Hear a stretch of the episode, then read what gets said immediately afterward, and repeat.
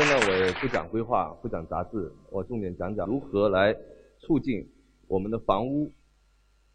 的变化革命。OK，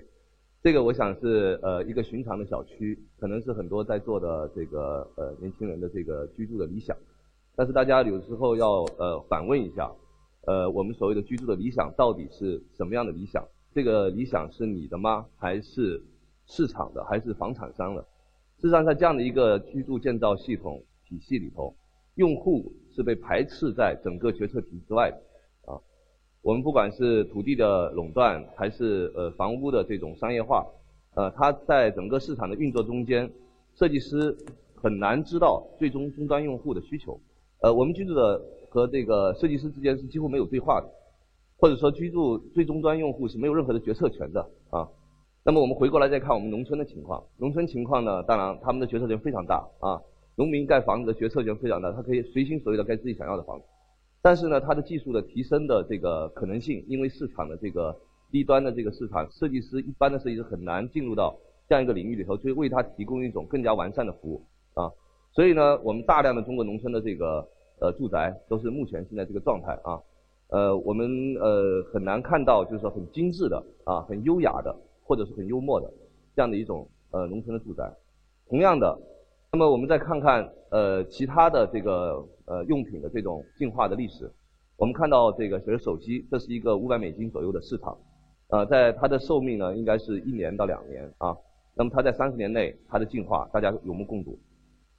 那么另外呢我们也看到了这个电脑，这是个一千美金的市场。它的寿命差不多在三年到五年啊，那么它的这个电脑的这个进化，过去的三十年大家也看到啊，那么再看看这个是汽车，它是个一万美金的市场啊，它的寿命更长一些啊，可能五年到十年啊，那么三十年来它也是变化非常大的，但是我们的房屋呢，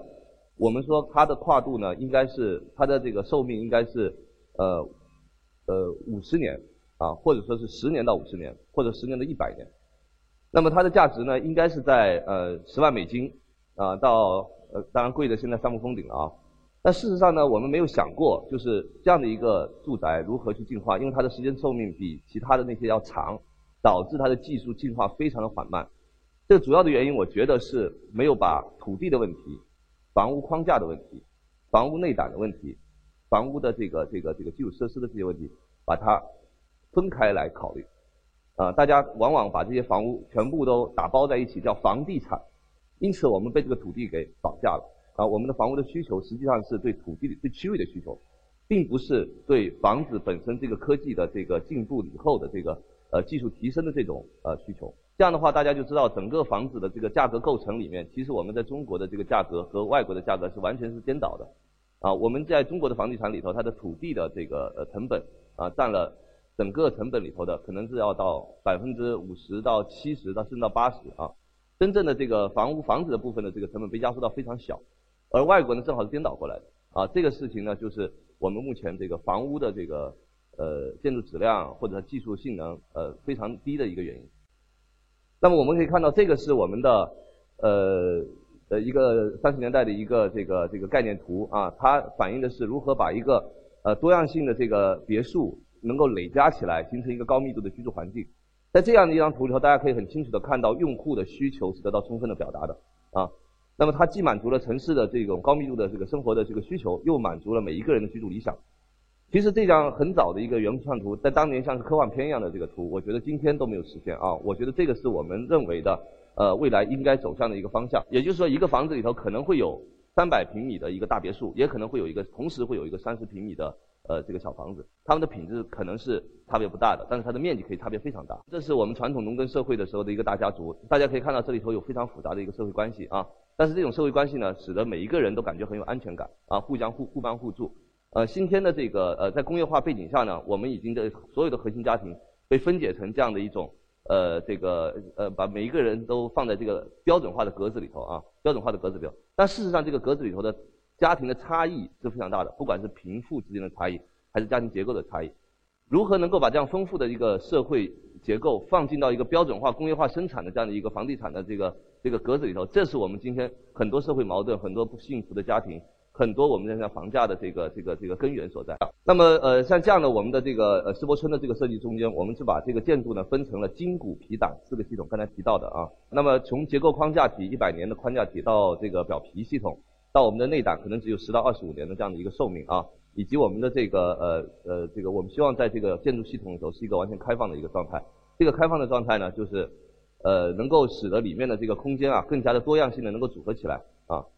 这个是我们去年在深圳双年展上展出的，呃，获得这个住宅综合金奖的这样的一个保障房的项目。如果把住宅比成一个呃人和自然之间的一个过滤器的话，就是它把这个人保护在里面，庇护在里面，然后呢，它把自然的要素、能源啊、水啊啊这些信息啊从里面过滤给呃人的终端来使用。那么这样的话看下来，这个我们就需要了解每一个住宅上的这种呃自然要素、能源呃以及这个呃日光、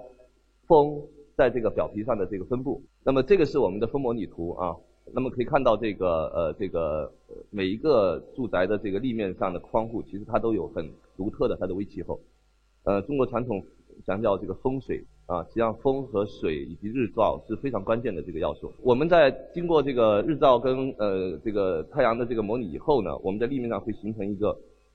这个自然资源的这个分布图，它的立面构成就不再是。所谓的传统这个美学上的这个三段式啊，这种风格上的美学上的一种意义，而是它是如何和自然能够接触在一起。那么我们会提供一个完善的呃，这个是虚拟的，但是呢是模型库啊。这上面呢低端的呢你有被动式的解决方案，你可以种喜阳的植物还是喜阴的植物啊，包括它高端的它有太阳能热水器、太阳能光电板。或者说是百叶窗遮阳，一系列的这些构件都可以放在这个数码仓库里头进行选购。整个这个住宅大家可以看到，我们是有内胆系统啊，是我们的生活方式的容纳器，像一个胶囊一样的啊，像一个大的电器啊。这个电器呢，它应该是直流电啊。我们以后呢回到家里头，你不需要呃拿着很多各种各样的直流的电脑啊、直流的手机啊、直流的电视，然后有很多适配器，我们直接呢用 USB 就可以给我们所有的电器等于呃充电。那么整个这个住宅应该是一个大的电器，包括直流的冰箱、直流的空调啊。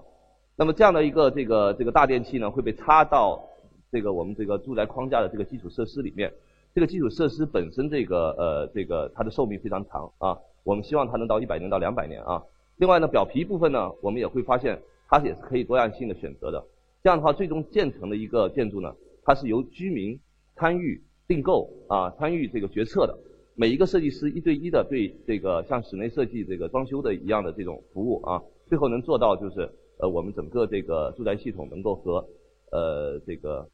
呃用户的需求充分的链接在一起，呃决策权交还给这个用户。那么大家看一下这个呃视频。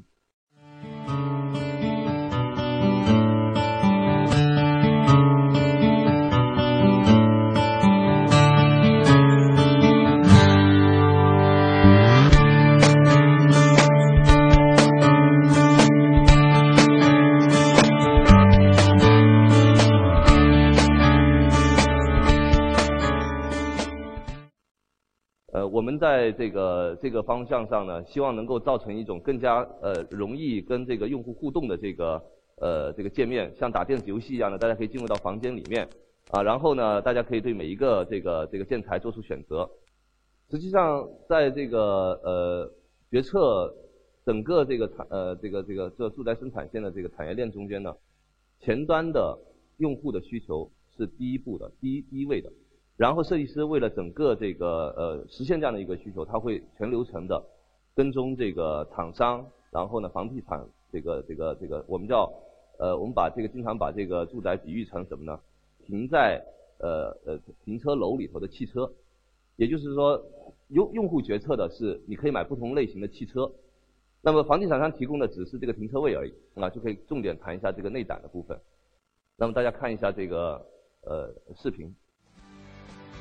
那么这个箱子呢，运到现场以后呢，呃，根据它的档次呢，去自动打开或者说是呃用手工打开啊，是否装配这些太阳能呃以及这个物理绿化，都是可以用户来选择的。更重要的是它的装的装配的这个时间呢，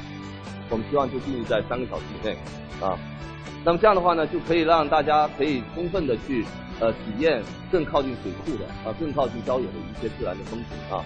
那当然，这是对于我们来说呢，是我们把这样的一个小房子当成我们的筋骨皮胆系统的一个实验器，啊，不断的去推动，通过这样的一些实验，去推动这个技术构建啊部品部件的一种进化。呃，也正于此呢，就是我们就特别关注到这个呃呃建筑材料的这种循环利用啊啊，包括它的一些多样性的这几个美学风格的一些一些实验。呃，我们呢很关注这个最低端的市场，这个是我们在灾后重建的时候帮陕甘地区呃跟台湾的夏祖九老师共同合作的一个农村住宅。我们在现场呢把这个薄壁青钢的技术呢带到了这个农村，大家可以看到这样的一个呃呃这样的一个建造是非常呃便捷的。啊，所有的这个呃没有没有用到水泥，那么每一个这个呃工种呢，就只有一个呃就是木工活啊，全部都是木工活。那么这个是我们在都江堰灾后重建做的一个样板房，这个样板房呢在呃现在还立在那里，大家如果去四川成都都江堰去旅游的话呢，可以去那个住宅去看一下啊。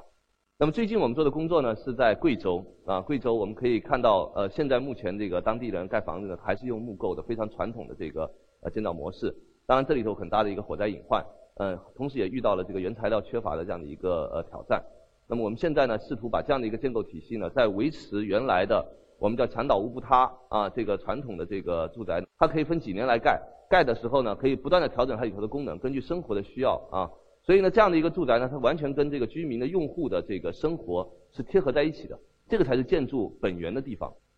大家看到这样的一个非常优雅的这个结结结构体系。我们今年呢可能会把这样的一个呃住宅的结构体系呢转换成三维的这个电脑模型可以自动打印这个钢材的这样的一个模式啊，但是保持它开放性的这个特征啊，搞出来它的特性特征，这样的话呢就可以把住宅呃变成一个像乐高玩具一样的这个成套的这个这个购买完了以后回去以后像宜家一样把它装配起来，大大降低了这个农村住宅的建房的成本。